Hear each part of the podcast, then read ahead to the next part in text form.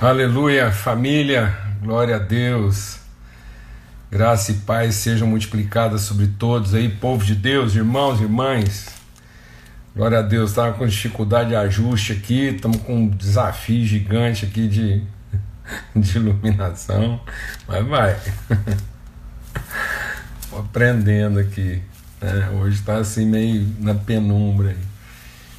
Mas Deve ter alguém que levou um sustinho aí, porque a gente entrou, saiu, entrou de novo rapidamente. Graças a Deus. Puxa, alguém lá de Boston mandando um abraço aqui pra gente, coisa boa, tremendo aí. Forte abraço para todo mundo. Muito bom a gente estar tá juntos aqui na nossa viração do dia. Forte abraço para todo mundo aí bênção de Deus, graça e paz multiplicada sobre todos, em nome de Cristo Jesus. Que a, a misericórdia do Senhor renovada sobre nós possa gerar paz e consolo, e graça e favor no coração de todos. Amém? Em nome de Cristo Jesus, seguimos aí meditando no livro de Filipenses, está sendo tremendo. Recebi muitos testemunhos assim tremendos aí essa semana coisas que realmente assim alegra o nosso coração, consola, anima essa mesa preparada por Deus aí na viração do dia. Com certeza nós estamos virando, nós estamos vivendo, né? É... Chega mais para lá que eu estou chegando a sentar. Então, é... com certeza a gente está vivendo aí um tempo de viração, né, amado? Um tempo de real transformação na nossa vida. Então, é, a gente tem essa certeza que é uma transformação, transformação. Muitas pessoas estão acreditando. Eu tenho um, um amigo muito é, chegado assim, a gente compartilha e gosta de, de conversar assim na plena liberdade, né? O Ari Júnior.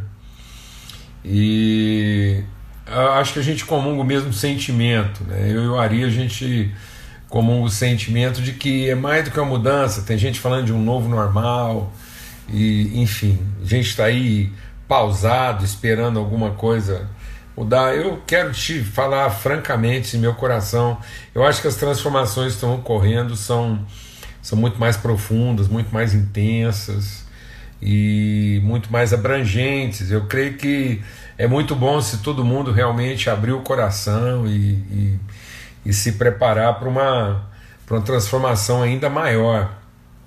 Amém, amados? Em nome de Cristo Jesus. Eu tenho batizado esse tempo que nós estamos vivendo aí de uma glacial. É como se a gente estivesse vivendo uma, uma glacial. Compartilhei sobre isso ontem, né? É uma glacial, uma mudança de era. É, é, é, a gente precisa entender isso que é, quando é, transformações tão profundas acontecem, não é, não se trata de uma questão de ordem, né? se trata de uma questão de natureza. Então, é, se a gente usasse uma palavra é, científica né, para definir isso, é, Jesus é a, é a, grande glacial, né? Jesus é esse, essa, essa revelação de Deus que vindo, é antes dele e depois dele e transforma tudo, né? Transforma tudo. Então, é, a humanidade sempre passou por, por mudanças de eras. É mais do que uma, uma mudança de século, é mais do que mudança de costumes, de hábitos. Não, é um, são condições novas de vida. É muito interessante a gente discernir isso. Né? Não, não é um, nós não estamos passando por uma, uma reviravolta é, cultural, comportamental não, as condições de vida estão sendo alteradas no planeta. Então, isso vai implicar uma transformação de natureza, é, transformações na pessoa. Então, a, a, uma glacial, quando acontecia, ela, ela sepultava é, um tipo de ser, né, um tipo de, de, de, de ente que não tinha mais condições de viver num, num outro no outro ambiente. Então é muito mais do que mudar de roupa, né? muito mais do que mudar de ferramenta, é muito mais do que mudar de estratégia, de metodologia. São condições novas. Então, o que vai exigir da gente é muito mais do que isso. E aí, quando Jesus vem, ele faz essa absoluta. Né? Cristo é o absoluto. É, o absoluto. Cristo é o absoluto. É, é, é, o, é o glacial, é a mudança. Aconteceram outro, né? o dilúvio é uma situação como essa. Né?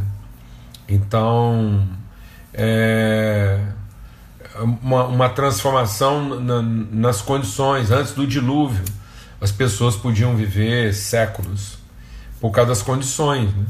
E depois do dilúvio, a alimentação mudou, o tempo de vida mudou. Então, desde o dilúvio, desde que o homem saiu do dilúvio, Deus falou que não ia passar de 120 anos. Está aí, até hoje. Né? Então, se você visse um mamute antes de uma glacial e visse um elefante, a gente pode até achar. Ah, se a gente falar, ah, o mamute é um ancestral do elefante. É, a gente entende isso. Né? Mas há, há transformações genéticas, né? características, capacidade de adaptação, metabolismo, alimentação, enfim, não é só um comportamento, não é só a aparência, não é só porque um mamute parece um elefante que são a mesma coisa. Então, quando Cristo está falando conosco, ele está falando sempre da transformação da pessoa, né? e não da mudança de ordem. A gente está insistindo muito nisso aqui, para que você aproveite esse tempo para entender que o que Deus está trazendo para nós é uma transformação da pessoa né? e não uma mudança da ordem. Muitas pessoas estão esperando que a ordem se restabeleça. Muita gente está achando que é tudo uma questão de ordem, que virá uma nova ordem, um novo normal. Eu, eu, eu sinceramente, por isso que eu estou dizendo que a gente estava compartilhando, eu e Ari, eu acho que é, não, não virá um novo normal.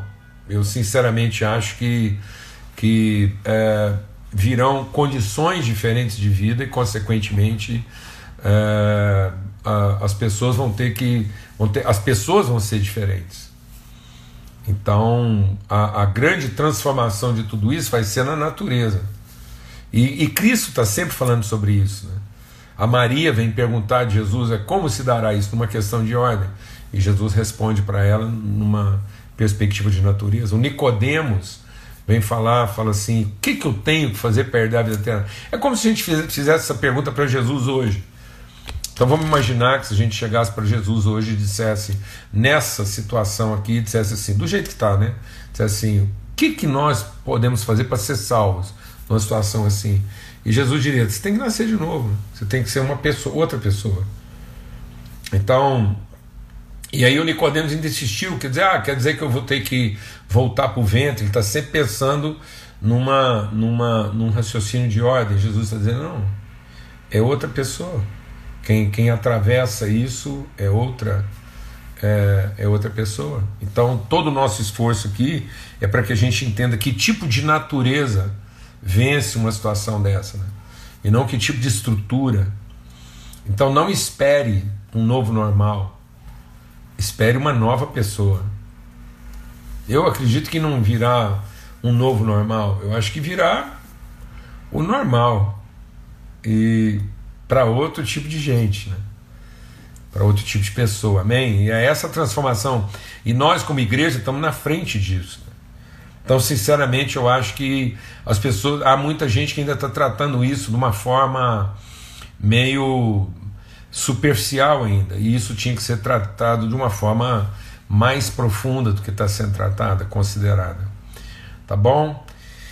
Amém, graças a Deus. E a gente segue aqui com Filipenses, né? E aí, o, o, a carta de Paulo Filipenses é bem sobre isso. Então, vamos ter uma palavra de oração aqui e para a gente possa seguir aqui e avançar dentro que nós estamos compartilhando. Pai, muito obrigado. Obrigado que nós somos transformados de glória em glória essa é a promessa de fé em fé, de glória em glória. Glória sobre glória, fé sobre fé. E é assim, o Senhor vai se revelando, de modo que nós vamos é, sendo transformados numa pessoa cada vez mais parecida contigo. E é, e é isso, ó Deus. Essa é a história que o Senhor está contando. O Senhor é o Senhor da história e o Senhor está trabalhando esses processos né, de aperfeiçoamento. Em nome de Cristo Jesus, o Senhor, pelo sangue do Cordeiro que nossos olhos se abram para isso, ó Pai. Em nome de Jesus. Amém e amém. Graças a Deus. Muitas pessoas pensam que às vezes existem coisas que são espécies em extinção. Lógico que a gente tem que ter o cuidado, né? Nós temos que ter cuidado para preservar, para saber o que, que, o que, que não pode ser. Uma coisa são as coisas que a gente extingue, né? Você vai lá e esgota aquele recurso. Outras coisas a gente precisa entender isso. A gente precisa entender isso. Outras coisas são, são transformações que acontecem que não, não cabe mais aquela forma de vida. Então, é, é uma transformação que extingue uma maneira de vida e estabelece uma nova maneira de vida. E aí nós não estamos falando de uma maneira no sentido é, comportamento, cultura, no sentido hábitos apenas. Não é uma, não é uma, é, não é a forma aparente, é a forma natureza. Amém? Então é, é, por isso que Paulo diz, ele vai falar isso aqui, ele fala em Filipenses, esquecendo das coisas ficam para trás. Então, certas coisas nós temos que entender como extintas. Processos como esse vão extinguir certas coisas. E aí não é um extinguir no sentido negativo, que a gente tem que ter um certo saudosismo, é extinguir porque aquilo não, aquilo não tem mais. É, para manter, você tem que manter aquilo de maneira artificial. Amém? Então, esse é o entendimento. A carta de Paulo aos Filipenses ela é, ela é, terapêutica, ela é redentora, ela é transformadora do nosso entendimento, porque Paulo insiste em que a gente observe o processo. É o processo como um todo. Né? Ele diz: aquele que começou vai terminar, em nada será envergonhado, em tudo Cristo será glorificado. E aquele que gerou em nós o querer dará condições de realizar tenha o mesmo sentimento que, deixando, se esvaziando da, da, da, do conhecimento que ele tem de Deus, ele vai assumindo uma outra forma. Então, esse processo de transformação, uma consciência né, que vai sendo desenvolvida, o próprio Jesus passa por esse processo de transformação. Então, nós temos que viver o processo. Então, o que está acontecendo agora não pode ser visto como uma, um acidente no percurso Deus é Senhor. É, é, isso que. Deixa Deus ministrar o seu coração aqui. Foi isso que precisou ser curado, e é o que nós estamos fazendo um esforço repetitivo aqui. É isso que precisou ser curado no entendimento de Jó, porque quando Jó viveu tudo aquilo, parecia que aquilo era um acidente de percurso, que aquilo era aqui o, a vontade de Deus estava sendo comprometida no meio daquele infortúnio, no meio daquela tragédia toda. E Deus diz: Não, Jó, eu, eu, eu estou trabalhando, então é, esse é um processo. Eu apenas liberei na sua vida um processo, eu, eu tirei você da estagnação, eu tirei você da latência. Então Deus quer nos tirar da latência. Deus quer, quer gerar esse movimento em nós. Amado, entra nesse movimento, entenda que quando Deus está nos chamando, Paulo está dizendo, deixando para trás, avanço para o que está diante, não é? não é diante, em nome de Cristo Jesus, em nome de Cristo Jesus, o Senhor. Não pense que o que Deus tem trabalhando em nós aqui agora, o que Ele tem para nós agora, não é um adiante futuro, é um diante agora. Nós temos diante de nós agora a possibilidade de sermos trabalhados por Deus nesse processo de transformação. Então não é uma pausa, é um momento de intensidade. É quando essa essa transformação nos seus elementos opera o seu momento mais mais intenso e, portanto, o seu momento mais tenso. É quando todas as forças, quando toda a energia que compõe né, os elementos estão trabalhando na sua condição máxima. É quando uma reação química acontece, é quando uma semente entra numa latência, porque ela vai eclodir, ela vai, ela vai assumir uma outra expressão de si própria. Glória a Deus, amados. Glória a Deus. Então Jesus diz assim: é, é, é uma, uma é a glória né, do, do, do, humano, do animal, outra é a glória do celestial. Então, é esse processo que, que, que rompe, que, que, que quebra, que transgride, que, que provoca essa, essa ruptura. Então é um momento de ruptura, mas não é uma ruptura, deixa Deus ministrar o seu coração, não é uma ruptura do que está sendo é, separado, né? é a ruptura do que está sendo aberto, é o quebrado de Deus. Então Deus está, está, está quebrando algo, e Ele não está quebrando porque está errado, Ele está quebrando como a, a crisálida rompe, e aí sai de lá de dentro uma, uma outra expressão do ser. Então a lagarta, ela, ela é devoradora, né? O que é a característica da lagarta? Ela é devoradora, ela é, um, ela é uma, uma criança, ela, ela come, depois ela entra num, num vale Lembra que a gente meditou sobre o Salmo 23? Então, é um pasto, ela está ali, ela só pensa em ser alimentada, em receber. Depois ela é levada, ela é conduzida num processo. Talvez se você entrevistasse a lagarta no seu isolamento social. Então a lagarta está lá no isolamento social. O que é um casulo? É um, o casulo é um isolamento social. É um aperto, é uma tensão. E você diz: Meu Deus, está tudo errado aqui. Não, amado, aquilo está sendo trabalhado a plena força. A crisálida não é uma pausa para a lagarta, não. É o seu momento máximo. E aí vem uma ruptura. Uma ruptura. E essa ruptura revela um ser alado, meu Deus do céu, colorido, a lagarta é basé, monocromática, e só tem olhos para comida. E aí qual é a característica da borboleta, mano? Você, dificilmente você vai ver uma borboleta é, comendo, porque ela se ocupa de voar, e aí ela vai de, de flor em flor e a, e a, grande característica da borboleta agora é que ela participa do processo da polimerização, porque agora aquela que só comia como lagarta é aquela que fecunda, é aquela que transmite o pólen, que, que, que faz a vida acontecer, o fluxo, ela, ela é levada pelo vento, ela é conduzida pelo fluxo. Houve uma ruptura, né, uma transformação.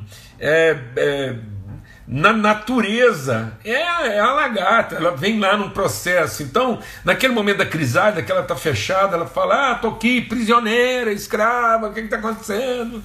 É, a luz apagou, e no entanto, Deus está lá trabalhando. E o processo, e aquela, aquela energia toda acontecendo, aquela coisa intensa, aquela vibração. Meu Deus, aleluia. Aleluia, é isso que Paulo está falando. Aquele que começou vai concluir. Quem te deu o desejo, o querer, vai te dar as condições de realizar. E no final desse processo, não é um novo normal para lagarta, meu Deus, não é mais o mundo das lagartas. Amém. Amém. Cuidado. Cuidado para você não estar tá tão preocupado com o que você vai comer que você está querendo de volta o mundo das lagartas. E Deus está querendo te levar para o mundo das borboletas. Amém? Em nome de Cristo Jesus, Senhor. E esse pergunta: o que, que tem de errado com as lagartas? Nada. Tá vendo? Nada. Esse é o nosso problema. Nada. O que, que tinha de errado com Jó? Nada. Porque não era uma questão de certo ou errado, era uma questão de, de, de, um, de um certo ficar ruim. então, quando a gente pretende as coisas passadas, quando a gente acha que tudo isso é uma pausa, quando a gente fica aqui estagnado, achando o que vai acontecer, né, que tudo que virá é um que como e não um quem, onde. Então, não, não tinha nada de errado. Eu, tem gente que fala assim para mim: Meu Deus, estava tudo errado. Não, não estava nada errado, não. Mas é exatamente para não ficar ruim. Amém? Porque exatamente porque estava tudo certo com a lagarta, ela tem que entrar agora num, num vale. Num vale, num lugar de pressão, de estresse, tensão, porque é uma, é uma glacial. Glória a Deus, amados. Bendito é o Senhor. Aleluia.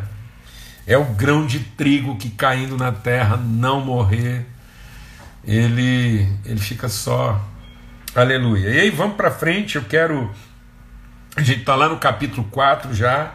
Eu quero ter tempo aqui de ler pelo menos dois versículos para a gente meditar, e se Deus quiser, a gente conclui essa meditação amanhã, tá bom? E aí ele diz assim, falando né, sobre a paz, sobre essa alegria permanente que não se acaba, sobre essa gentileza. Então, por que, que a gente não, não tem que ser rude? Né? Porque a gente não é mais voraz. Né? Então, aquela coisa, a dependência da voracidade, aquela coisa consumidora. A alma vivente agora deu lugar ao espírito vivificante. Amém? E aí é nessa paz né, de quem é levado por esse vento que a gente tem essa delicadeza, essa gentileza, essa suavidade Glória a Deus, amados. E aí ele diz, né, então, que isso guardará é, mentes e corações, porque agora eu estou liberto né, daquilo que penso e sinto, porque agora eu fui, eu fui levado algo superior ao meu entendimento. Então, muitas vezes eu estava lá escravizado ao que eu pensava e ao que eu sentia. Então, só fazia sentido para mim o que, o que me agradava ou que, o que me parecia razoável. Então, muitas vezes eu vivi no limite do razoável e no limite do agradável. Mas agora ele me transpõe, uma, é uma paz que excede tudo, né? E, e agora minha mente e meu coração estão guardados. E eu quero ler quanto ao mais, quanto ao mais, ou seja, exatamente, deixa Deus ministrar o seu coração. Exatamente agora, para aquilo que excede o que eu penso e o que eu sinto. Então, se, eu, se você ainda está aqui tentando entender e não é, se deixando levar para conhecer, então diz assim: irmãos, tudo que é verdadeiro, tudo que é honesto, versículo 8, tudo que é justo, tudo que é puro, tudo que é amável, tudo que é de boa fama, se alguma virtude há e se algum louvor existe, nisso pensai. O que aprendeste, recebeste e ouviste de mim, e em mim viste, isso fazei. E o Deus de paz será convosco. Paulo realmente entendeu aqui que ele tem que repetir as coisas para a gente. Ele está dizendo o seguinte: tá bom, se você falar assim, como, é que, como se dará isso? Como é que eu vou fazer? Então é o seguinte: tudo que é bom, tudo que é perfeito, tudo que é justo, tudo que é verdadeiro, tudo que tem virtude, seja isso que ocupe seu pensamento. Amém? Então é o seguinte: nossa cabeça, nosso coração, quando falando de pensamento, é tudo aquilo que nós podemos. Quando é falando de pensamento, não é só raciocínio, não. É, é o pensamento, emoção, e é o pensamento, razão. Então tem hora que eu penso com a mente, tem hora que eu penso com o coração. Amém?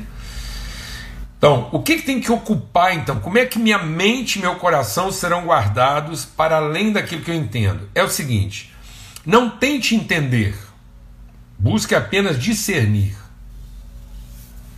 A verdade, ela, ela não tem que fazer sentido imediatamente.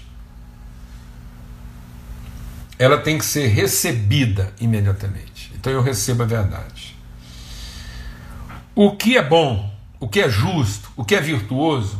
Porque às vezes você fala assim, ah, mas eu não entendo, como é que uma pessoa. Não, não entendeu. Guarda.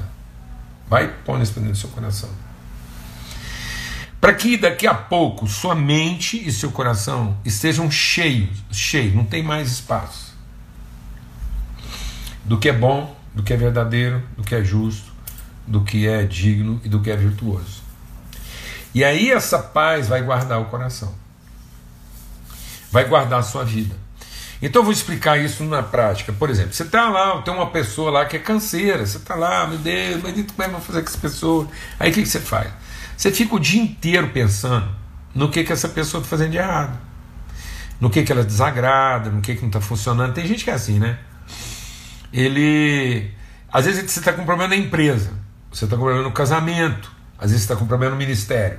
Então você fica lá pensando, ah, como é que eu vou resolver esse problema? Porque é assim, porque fulano de tal faz isso, porque está faltando dinheiro para aquilo, porque não sei o quê. Aí você passa, sem perceber, você está passando o dia inteiro alimentando o Winchester lá, você está alimentando sua memória daquilo que não funciona, daquilo que não é solução. Então é como se você estivesse aumentando o seu vazio e não os seus insumos. A palavra de Deus diz que o reino de Deus, o reino de Deus é como um homem que cavou e encontrou um tesouro. Então, essa palavra e, e essa, essa virtude tem que ser o nosso tesouro. E muitas vezes você não entende o, o sentido do tesouro na hora. Você não sabe para que, que ele serve. Porque depois lá na frente, quando alguma coisa acontecer, você fala, ó, oh, e não é que é para isso que essa virtude servia? Então deixa o Espírito de Deus ministrar o seu coração. Eu vou falar uma coisa que, assim, eu não estou fazendo doutrina. Se alguém falar que eu estou fazendo doutrina quando eu compartilhei isso aqui com vocês, eu nego, porque não é verdade. Então não estou fazendo doutrina. Aliás, Deus me chamou para fazer doutrina. Deus me chamou para ser uma testemunha. Então eu vou te dar o testemunho. É o testemunho. Amém? É o testemunho. Então eu vou te dar um testemunho. Geralmente, eu só vou falar geralmente para respeitar o processo, sim, que no meu testemunho para você não é geralmente. É invariavelmente. Aquilo que você está vendo de problema na vida dos outros, a solução, a cura, está em você. E a gente só identifica aquilo como problema porque a gente de alguma forma conhece a virtude. Senão você não identificava o problema. Então, geralmente, a gente está identificando o problema porque a gente conhece a virtude. E se a gente conhece a virtude, a gente é responsável por compartilhar essa virtude. Então, toda vez que você vê alguém com um problema e que essa pessoa aparentemente é problema para você, na verdade, ela não é problema para você. Você é que é a solução para ela. A virtude que falta está em você. A, a, virtude falta no outro está na gente. Então, e aí, por isso que Deus promove o um encontro. Agora, essa pessoa pode negar, ela pode recusar o tesouro que você tem para entregar para ela. Mas você não pode se recusar a entregar. Então ela pode até dizer que não quer. Ela pode até dizer que você você está doido? Mas não. É porque é o seguinte: o reino de Deus é como um homem que achou um tesouro. Ele, ele encontrou a riqueza. Então nós somos os portadores da riqueza. Nós não somos os analistas da falta. O problema do profeta é que quando Deus falava com o profeta, Deus entregava para o profeta a virtude. O que acontecia? O profeta saía para a rua, o que, que ele via? A falta. Mas lógico, é. lógico que ele viu a falta. Isso é a mesma coisa de um cara que, que tem lá um, um depósito de alguma coisa e quando ele vai para a rua, o que ele mais vai identificar é a falta daquela coisa. Então, que muito profeta ficou assim, muito profeta ficou em depressão, ficou quase doido. O Jeremias ficou quase doido. E ele foi falar com Deus, falou assim: esse povo não converte, esse povo é duro, esse povo não quer nada, eu não prego mais. Você sabe o que, que o Jeremias, presta atenção. Você sabe o que, que o Jeremias falou para Deus? Deixa eu falar. Jeremias falou assim para Deus: O Senhor foi para mim um ribeiro de águas que mentem. Já imaginou um negócio desse? Você já imaginou um negócio desse? Um profeta dizendo assim para Deus: O Senhor para mim é um engodo. O Senhor para mim foi uma propaganda enganosa. Isso é um profeta de Deus, é Jeremias falando para Deus. O Senhor foi para mim uma propaganda enganosa, porque o Senhor mandou fazer uma coisa que é impossível. O povo não converte, não. Depois você acha que Jeremias estava pouco nervoso? Não, ele estava mais nervoso ainda, porque ele falou assim: Eu amaldiçoo o homem que deu a notícia para o meu pai que a minha mãe estava grávida de mim, achando que essa notícia era uma boa notícia. Olha o tanto que o cara está invocado. Ele falou assim: O homem que deu a notícia para o meu pai que minha mãe estava grávida de mim, pensando que isso era uma boa notícia, esse cara é um maldito. Olha o tanto que o cara está assim, do avesso, tanto que ele está invocado com a vida, ele está vendo a vida pela falta. Esse cara foi conversar com Deus, nervoso. E ele desabafou, falou assim: o senhor, o senhor me enganou, o senhor foi uma água enganosa, foi uma propaganda enganosa, paguei e não levei. E aí Deus falou assim para ele: falou, Jeremias, no dia em que você se converter, e você for a minha boca, então essas pessoas se converterão a ti. Às vezes nós estamos querendo que as pessoas se convertam, sendo que na verdade nós é que temos que nos converter a elas, entender que aquilo que a gente percebe dificuldade nelas é porque Deus colocou em nós a virtude. Então não está faltando na nossa vida condições, está faltando na nossa vida sensibilidade. E aí o que, que o Jeremias fez? O Jeremias foi lá e fez exatamente como é que o Jeremias foi curado. Exatamente o que Paulo está dizendo aqui. Ele falou assim: o que, que eu vou dizer agora? de tudo que está errado, tudo que não está acontecendo, e aí aquele, no, livro do que? Das lamentações. Sabe o que, que ele diz lá no livro das lamentações? Ele diz assim: vou trazer à memória aquilo que me dá esperança. Agora tem gente que passa o dia inteiro fazendo força para lembrar aquilo que te leva ao desespero. Você fica o dia inteirinho lembrando o que, que alguém fez contra você, do que está te faltando, do tanto que o fulano não te ama, a fulana não te ama, o povo do seu ministério não te entende, o líder não te honra, o, o dinheiro que você não tem, o povo não te apoia, a empresa não sei o que, o mundo não sei das quantas, o, o presidente não sei como, e o governo não sei o que, as pessoas passam o dia inteiro pensando o que está errado, o que, que não está funcionando. E a hora que elas vão conversar com Deus, elas são como Jeremias: Deus, tem, tem jeito não, por que, o Senhor não vem me salvar? Está tudo atrapalhado. O Senhor me põe numa latada, Deus, latada, o Senhor me põe numa latada. Eu sou um cristão e parece que para onde eu olho as coisas não estão funcionando.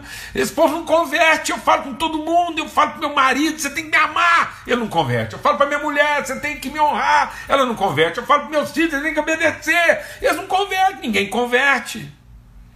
Os líderes da minha igreja não convertem, o pastor da minha igreja não converte. Fala, Deus, como é que é isso? Eu rezando aqui, buscando ter uma igreja boa, um pastor bom, mas ninguém converte.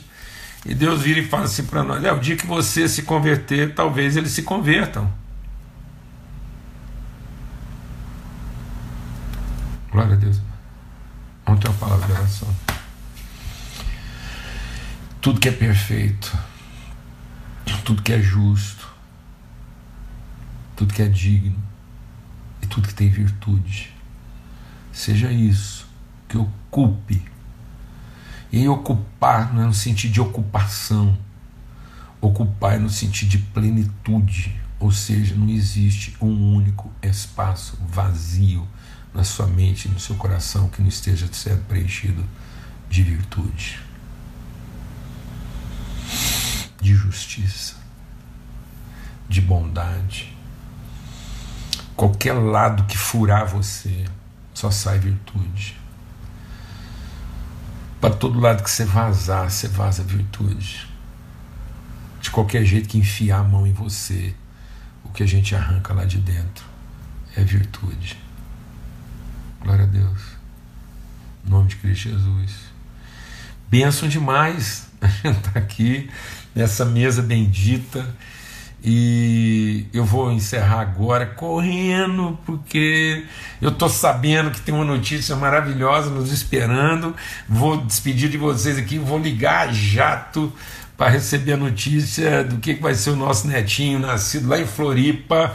O irmão ou a irmãzinha da Valentina está vindo lá. Estou ligando agora para o Renan e para Lidinha. Graças a Deus, glória a Deus. Vamos lá, saber essa notícia. Amanhã vocês estão sabendo, tá bom? Amanhã, se Deus quiser, às 18 horas, a gente está junto aqui nessa mesa preparada pelo Senhor para compartilhar virtude, compartilhar o que é bom, compartilhar o que é verdadeiro, o que é justo, porque é isso que tem que ocupar o nosso pensamento o tempo todo. Pai, muito obrigado por esse dia, essa noite, obrigado pela palavra do Senhor que transforma o nosso entendimento, ilumina nossas mentes e guarda o nosso coração em amor, em afeto, em bondade que o Senhor faça multiplicar mesmo virtude sobre a vida de todos nós, que o Senhor resplandeça sobre nós o teu rosto e nos dê paz e que a gente possa ser fonte de vida, uma água que não se esgota, uma vida, Senhor, que transborda e que enche o coração de todos. Em nome de Cristo Jesus, que o amor de Deus o Pai a graça bendita do seu filho, a comunhão do Espírito Santo seja sobre todos. Está aqui a mão da mãe nervosa aqui. Tchau para vocês. Vamos saber Tô doida para saber qual que é o meu próximo neto. Tô numa reunião familiar agora. Tchau, tchau, tchau. Fui.